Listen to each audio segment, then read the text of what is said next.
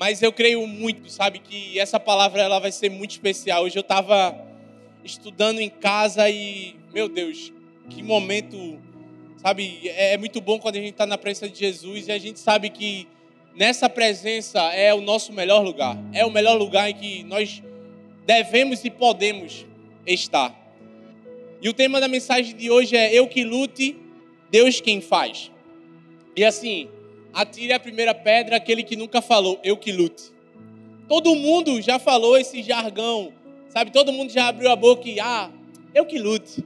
Mas assim, por quê? Porque muitas vezes aquela pessoa está cheia de atividades para fazer, porque aquela pessoa está com várias metas para cumprir, aquelas pessoas estão com, enfim, infinitas atividades, e no fim ela fala, eu que lute, por quê? Porque ela tem que fazer. Eu estava num momento da minha vida que, infelizmente, eu não estava me organizando para fazer as coisas que eu deveria fazer, e o que é que acontecia? Aparecia dez coisas no dia para fazer, eu não conseguia fazer as dez, por quê? Porque já estava acumulada das outras, ou seja, eu que lute. Porque essa é a minha, é o meu, a minha atividade, é a minha função, eu preciso fazer isso.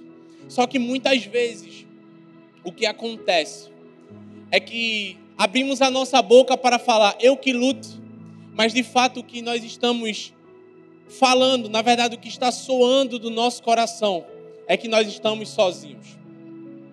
É que infelizmente todas essas atividades, todas essas metas a serem batidas, tudo aquilo que a gente precisa fazer, são tantas coisas, é família, é ministério, é faculdade, é trabalho, e você não está conseguindo dar conta de nada.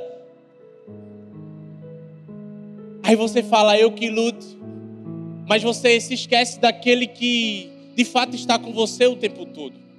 Você se esquece daquele que não te deixa só.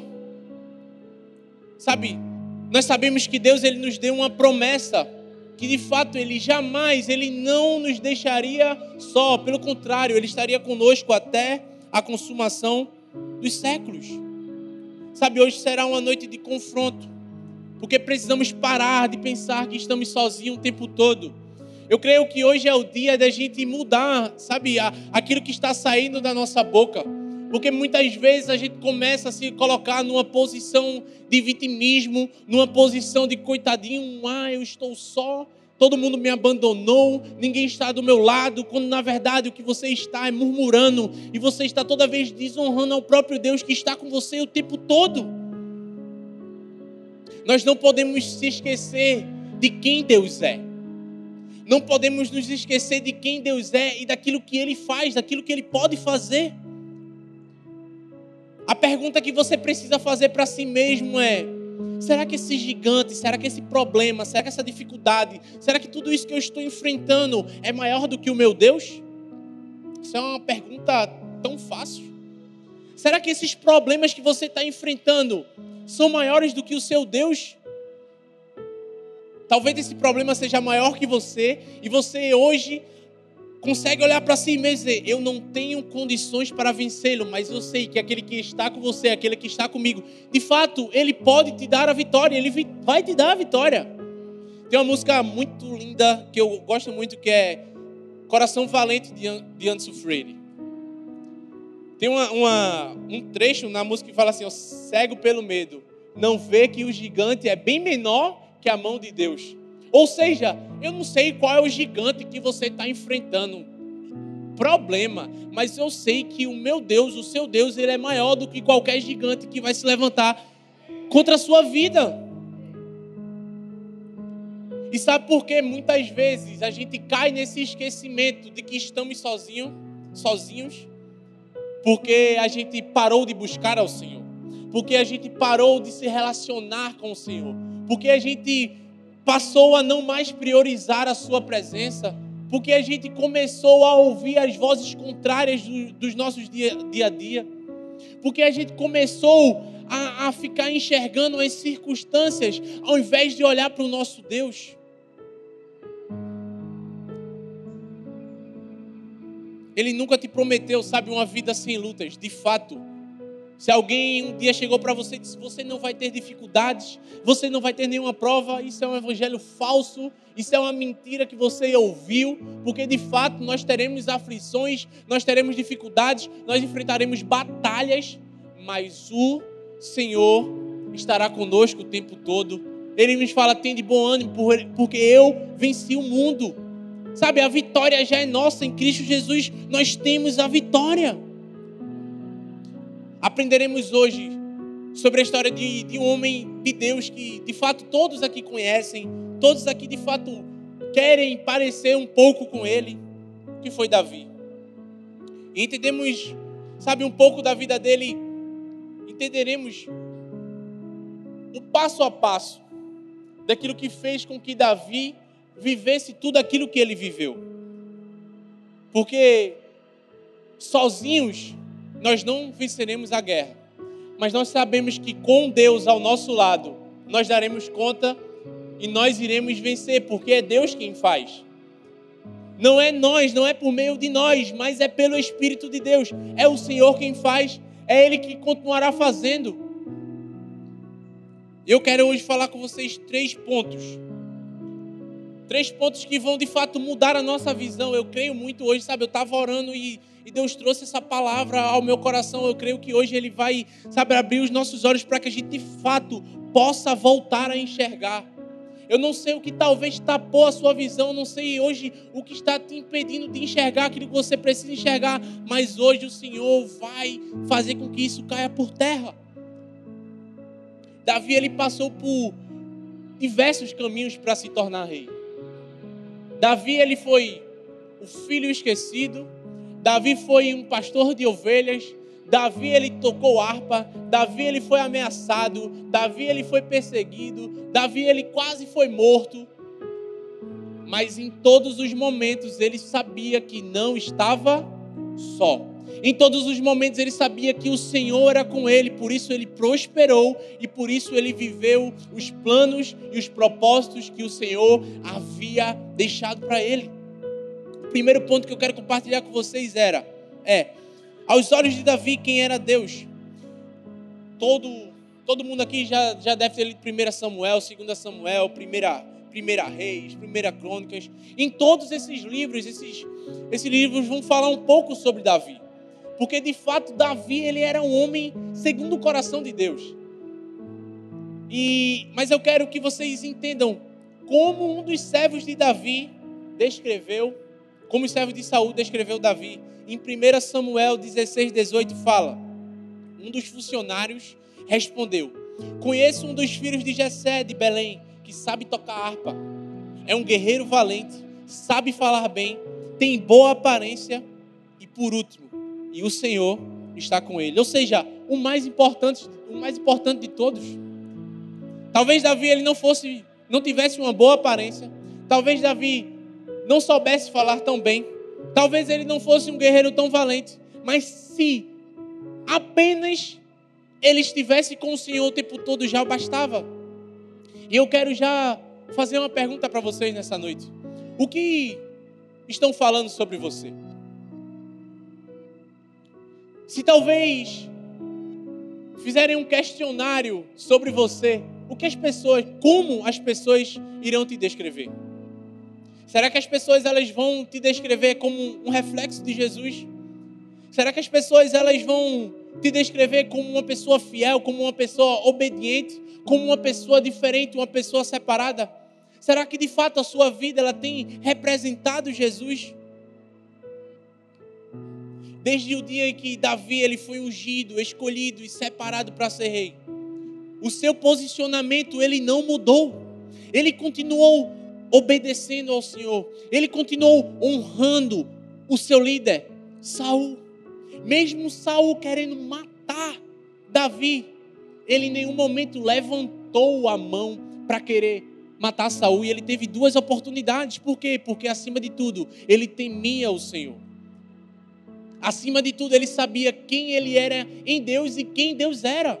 E o que Deus esperava do Davi.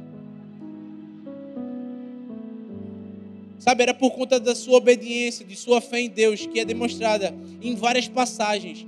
desde a sua juventude até a sua vida adulta. Uma coisa que eu, que eu aprendi é que o nosso secreto ele vai ser revelado no externo. É por isso que a gente precisa ter secreto, porque se a gente não tiver secreto, Jesus não vai ser revelado no externo. As pessoas não irão ver Jesus na minha vida e na sua vida se você não tiver intimidade com Deus. Sabe, um gigante, um gigante estava ameaçando o povo de Israel. O gigante estava zombando a nação de Deus, o povo escolhido do Senhor. E vários guerreiros que se diziam preparados, que se diziam valentes, estavam com medo. Por quê? Porque eles não sabiam quem estava com ele. Davi, ele já ele passou por diversos momentos, já matou urso, matou leão para quê? Para defender as ovelhas do seu pai. Por quê? Porque ele sabia quem estava com ele. Mas sabe por que aqueles guerreiros, aqueles valentes estavam com medo? Porque eles simplesmente estavam confiando na força do seu próprio braço, que infelizmente é o que acontece diariamente comigo e com você. Muitas vezes a gente se depara com diversos problemas, com diversas dificuldades e a gente fala: eu que lute, eu não sei como eu vou vencer, eu não sei como eu vou superar isso, então o que, me, o que nos resta é sentar e chorar e deixar com que Deus faça. Mas eu aprendi uma coisa, que aquela porta, ela não vai se abrir só porque eu quero que Deus abra. Ah, Deus, abra aquela porta. Não. Por quê? Porque aquilo eu posso fazer. Aquilo que você pode fazer, você deve fazer. Você não deve sentar, se lamentar e chorar e dizer, Deus, faça alguma coisa. Você primeiro precisa fazer algo. Talvez aquele cego, aquele cego estava lá sentado. E Jesus sabia que ele era cego. Mas se aquele cego não estivesse clamando, ele não seria curado. Por quê? Porque ele precisava fazer alguma coisa. Jesus podia curar ele? Óbvio. Óbvio que Jesus poderia curar ele. Mas o que Jesus estava esperando dele? Um clamor, um pedido, Faz quanto tempo que você não tem chamado Jesus para caminhar com você? Faz quanto tempo que você tem chamado Jesus para, sabe, lhe guiar, para te direcionar, para que você possa superar todos esses problemas, essas dificuldades que você está enfrentando? Jesus ele se deparou com aquele gigante e disse: Espera aí, peraí, peraí, peraí. Quem é esse incircunciso filisteu? Já estou dando spoiler do segundo tópico, mas enfim. Sabe, quem é esse cara? Ele jogou aonde? Nunca fez o quê? Peraí, peraí. Eu sei quem vai vencer.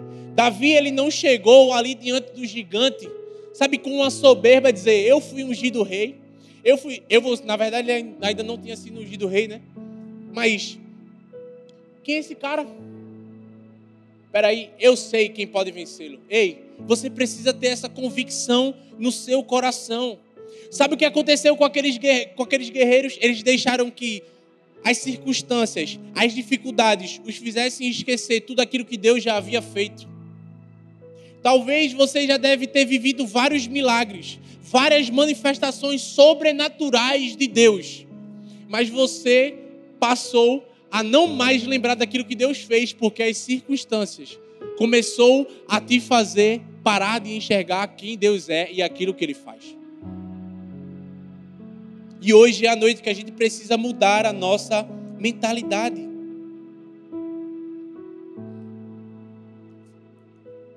Os irmãos de Saul, aqueles guerreiros, o próprio Saul não acreditavam nele. Mas Saul não precisava do crédito deles. Saul não precisava da crença deles nele mesmo, mas ele sabia que o Senhor estava com ele, que certamente a vitória já era certa. Ele sabia quem ele era em Deus, ele sabia quem era Deus e ele sabia que de fato Deus iria se manifestar. Davi, ele não temia o gigante, mas ele temia o Deus que é muito maior do que o gigante. E a minha pergunta para você é: quem você tem temido? Seus problemas ou o próprio Deus? Sabe? E quem está o seu temor? Porque se você temer diante das circunstâncias, elas vão te derrubar, elas vão passar por cima de você. Mas se você temer a Deus, porque quando você teme, você está simplesmente dizendo: Senhor, eu confio em Ti, eu deposito todas as minhas esperanças, as minhas expectativas no Senhor. Então eu lanço tudo sobre você e eu sei que, de fato, o Senhor vai se manifestar. Foi isso que Davi fez. Em segundo lugar, onde está a sua confiança? 1 Samuel 17, 26 fala: Quem é esse circunciso filisteu para desafiar os exércitos do Deus vivo? Vamos lá. Davi era um soldado treinado? Não. Davi ele era um guerreiro preparado? Não. Davi nem sequer nunca foi para a guerra. Davi nem sequer botou uma armadura e estou pronto para a batalha. Não. Mas ele sabia quem era Deus e aquilo que ele poderia fazer. E o que é que acontece? Quando o povo, quando Golias está lá, se achando bonitão, se achando tal, ele fala: Quem é esse cara aí? Eu vou. Eu vou para a guerra. Pode botar, eu vou descer lá e, e o couro vai comer. E o que foi que Saul fez? Tome a minha armadura. E, e Davi, né? Meninote. Beleza, vou botar. Mas quando ele colocou, ele viu que não ficou boa. Ele viu que não dava para ele. Disse: Não, peraí. Aí ele chega, meu irmão, diante de Golias e fala: Ei, tu vem contra, contra mim com espadas e escudos, mas eu vou contra ti com o Senhor dos Exércitos. Sabe, eu não sei o que talvez essas dificuldades elas estão indo contra você. Talvez você, sabe, está apertado na, na, sua faculdade, no seu trabalho, você está tendo tanta dificuldade na sua família. Mas, ei, o Senhor está com você. Onde está a sua confiança? Onde você tem depositado a sua confiança? Se você, infelizmente, depositar a sua confiança no seu braço, na sua força, no seu intelecto, de fato, você vai falhar. De fato, você vai se frustrar. Mas se a nossa confiança, se a nossa esperança estiver no Senhor, de fato viveremos a Sua vontade, viveremos os planos, os propósitos de Deus, mas precisamos confiar nele. O Deus que te protege todos os dias é ou não é capaz de te fazer vencedor? Claro que é. Mas aonde você está colocando a sua, a sua confiança, a sua expectativa. Quantas das vezes, quando estamos diante, diante dessas dificuldades, ao invés da gente colocar a nossa confiança no Senhor, a gente começa a se, se lamentar, começa a dizer palavras que não nos pertencem. Ah, mas eu sou um fraco, um derrotado. Se eu for, não vai dar certo. Isso é muito maior do que é para mim. Você começa, sabe, a se colocar lá embaixo quando o Senhor te fez para viver algo grande. Você começa a acreditar nas mentiras que o diabo fala ao seu respeito.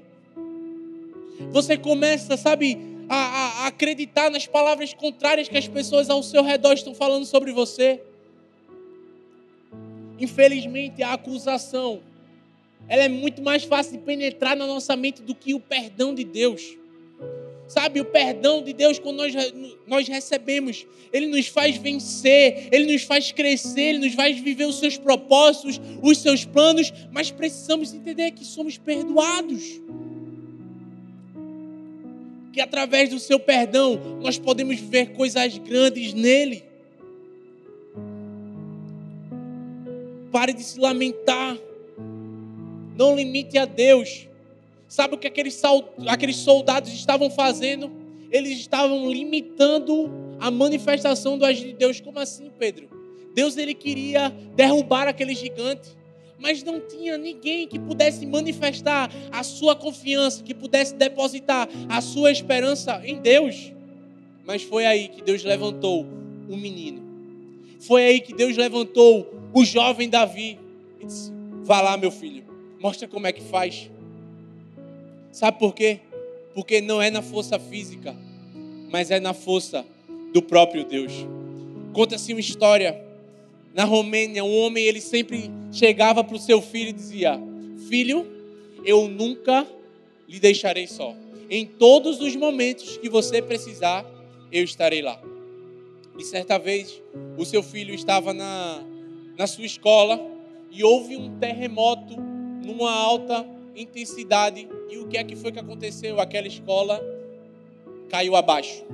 E aquela escola ela ficou com muitas ruínas, com difícil acesso, aquelas crianças ainda não sendo encontradas. E o que é que foi que aconteceu? Aquele pai, junto com vários pais, começaram a se mobilizar e começaram a tirar as pedras, tirar tudo aquilo para que eles pudessem encontrar os seus filhos ainda com vida. E aquele resgate demorando, demorando. Alguns pais já desistiram. O corpo de bombeiros também já estavam lá atuando, mas até então nada. Mas aquele pai ele não parou. Aquele pai ele não desistiu. E os bombeiros, as pessoas iam, meu irmão, vá descansar, vá comer alguma coisa. Ele disse: Eu fiz uma promessa ao meu filho que eu nunca o deixarei. Que quando ele mais precisasse, eu estivesse lá. E aquele pai começou, começou, e de fato eles encontraram uma pedra grande, e aquela pedra ela conseguiu ser retirada é, com a ajuda de um guindaste. E quando retirou aquela pedra, o pai encontrou o seu filho junto com todas as crianças daquela escola. E aquela foi aquela alegria, aquela euforia, aquele filho abraçou o pai. E depois disso, aquela criança ela foi entrevistada. E, ela, e a repórter perguntou: como você se sentiu nesse momento, quando vocês estavam debaixo dessas ruínas, debaixo dessas pedras, debaixo desses escombros? Ele falou: Eu não tive medo. Em nenhum momento eu temi, porque meu pai, ele sempre me prometeu que ele não me deixaria só, que ele não iria me abandonar. Então eu sabia que de alguma forma meu pai ia, me, ia aparecer e ia me salvar. Ei, esse é o relacionamento que Deus quer ter comigo e com você. Em todos os momentos Ele vai dizer: Meu filho, eu estou aqui. Ei, eu estou aqui, eu não te deixarei só, eu estarei convosco, eu estarei com você até o fim dos tempos. Ei, Ele não vai nos abandonar, Ele nunca vai nos deixar só. Esse é o nosso Deus. E por último, dando o primeiro passo, deixando Deus agir.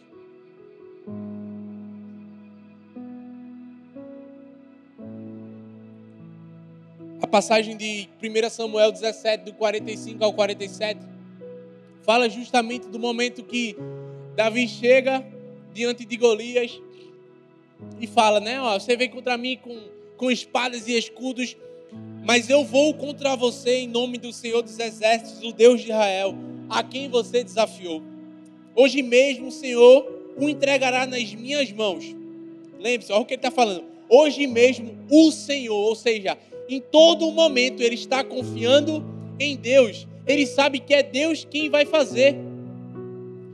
E eu matarei e cortarei a sua cabeça. Hoje mesmo darei os cadáveres do exército filisteu, às aves do céu e aos animais selvagens, e toda a terra saberá que há Deus em Israel todos que estão aqui saberão que não é por espada ou por lança que o Senhor concede vitória, pois a batalha do Senhor e ele entregará todos vocês em nossas mãos. Sabe? Davi ele em nenhum momento temeu aquele gigante. Davi em nenhum momento ele tutubiou dizendo: "Meu irmão, será que ele vai me matar? Será que ele pode jogar a lança e me matar, porque de fato, se ele jogasse a lança, Davi pequeno, ele grande, ele já era um guerreiro preparado, muito experiente, mataria Davi? Fácil, a gente nem vai discutir isso. Ele poderia matar Davi, ó, rapidinho. Mas o Senhor estava com Davi. Só que o que eu quero que vocês entendam é que o que foi que fez com que Deus desse a vitória ao povo de Israel e fizesse com que Davi levantasse Davi para que Davi posteriormente se tornasse rei de Israel. Davi deu o primeiro passo. Davi, ele não somente esperou do céu, peraí, peraí, Deus vai te matar, peraí, problema, tu vai ser resolvido, peraí, dificuldade, tu vai cair por terra, espera aí. Sabe? Talvez você possa ter essa, essa fé, essa sua fé dizer, ei, caia por terra, aí dificuldade, aí problema, não dá mais para tu não. E tu dizer, vai Deus, faz alguma coisa. Quando você não faz nada. A fé, meu irmão, sem obras, ela é morta. Você precisa fazer alguma coisa. Oração. Vamos lá, separa as palavras. Orar mais ação. Juntou, oração. Ou seja, você ora, quando você ora, o que é que você faz? Você deposita as suas confianças, as suas expectativas, esperança, tudo sobre Deus. Qual é o seu próximo passo? Agir. Você precisa fazer alguma coisa. Ou não, por quê?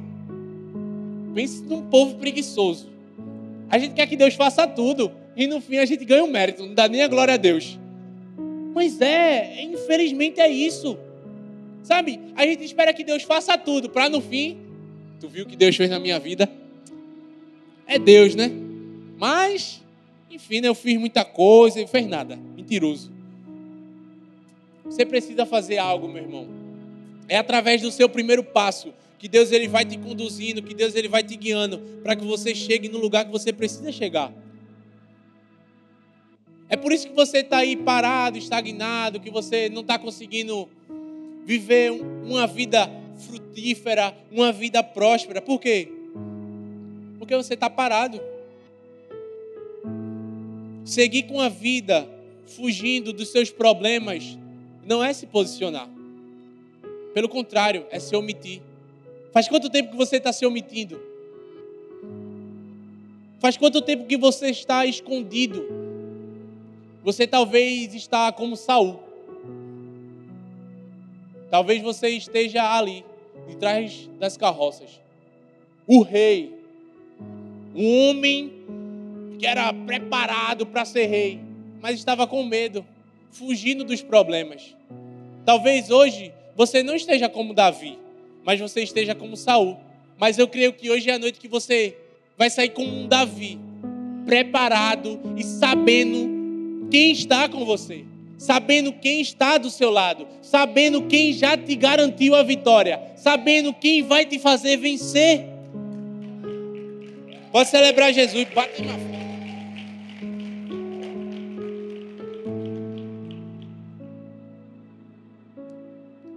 Sabe, Davi, ele foi ungido para ser rei, mas ele não deixou de de fazer aquilo que ele precisava fazer.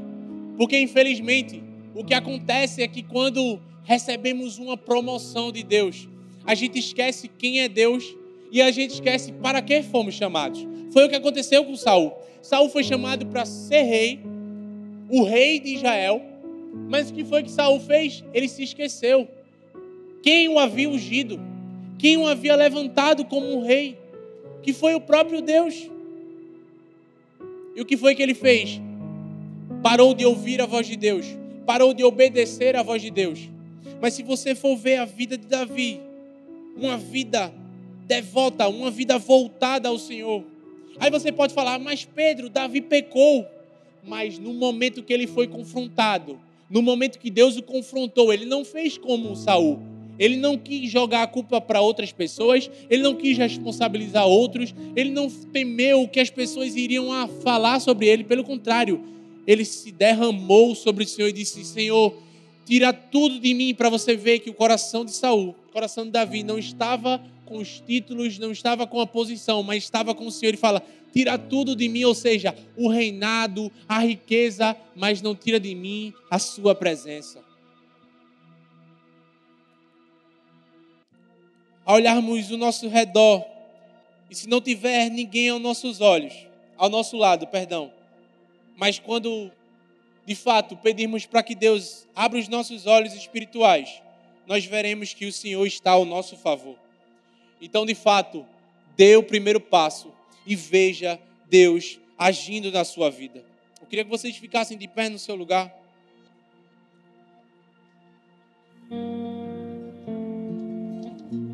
Sabe, talvez você possa olhar para você mesmo nessa noite e ver que, diante dessa história de Davi, a vida dele está parecida com a sua. Você está diante do problema, mas talvez você não está agindo ou você não estava agindo como Davi. E é realmente engraçado quando dizemos o termo eu que luto para mostrar que estamos fazendo o possível e na maioria das vezes sozinho. Mas não é isso que o evangelho nos ensina. A Bíblia ensina que precisamos nos posicionar. Mas é Deus quem faz. Sabe? Arranque as luvas. Mude a sua mentalidade. Não é você quem faz, mas é Deus quem faz. É Ele que faz acontecer. Troque as suas armas pela oração, confiando no Deus que te ouve. Golias, ele representa as nossas lutas diárias, as nossas dificuldades. Um adversário improvável, mas é nessa circunstância fora do normal que Deus gosta de agir. É na nossa fraqueza que o poder de Deus ele se aperfeiçoa. Mas para isso precisamos mostrar dependência e confiança. Precisamos dar o primeiro passo precisamos fazer alguma coisa. Eu desafio você a enxergar Deus de forma diferente, confiar, confiar nele de forma extraordinária e dar o primeiro passo. É o nosso tempo de se levantar e fazer algo. É o nosso tempo de sair do comodismo, Amém. de sair, sabe, da inércia e fazer alguma coisa e se movimentar. A gente precisa ser dinâmico. A gente precisa se levantar e dizer: Deus, eu estou aqui. Eu vou fazer a minha parte. Eu vou fazer aquilo que eu preciso fazer. Eu queria que vocês fechassem os seus olhos. Esse é o seu momento com Deus, sabe? Eu gosto muito quando nós passamos a enxergar esse momento com Deus como um momento especial, somente você e Ele. Talvez, sabe, você está ao lado dos seus amigos, da pessoa que te chamou, mas esse é o seu momento com Deus. Você está no seu jardim, onde Deus ele já está te esperando. É por isso que eu peço, feche os seus olhos e comece a orar, sabe? Comece a dizer, Deus, Quantas vezes eu confiei em mim mesmo? Quantas vezes eu confiei na minha força, no meu intelecto? Quantas vezes eu, eu passei a acreditar mais em mim do que no Senhor? Quantas vezes eu me frustrei, Deus? Mas hoje eu estou aqui para para viver uma novidade de vida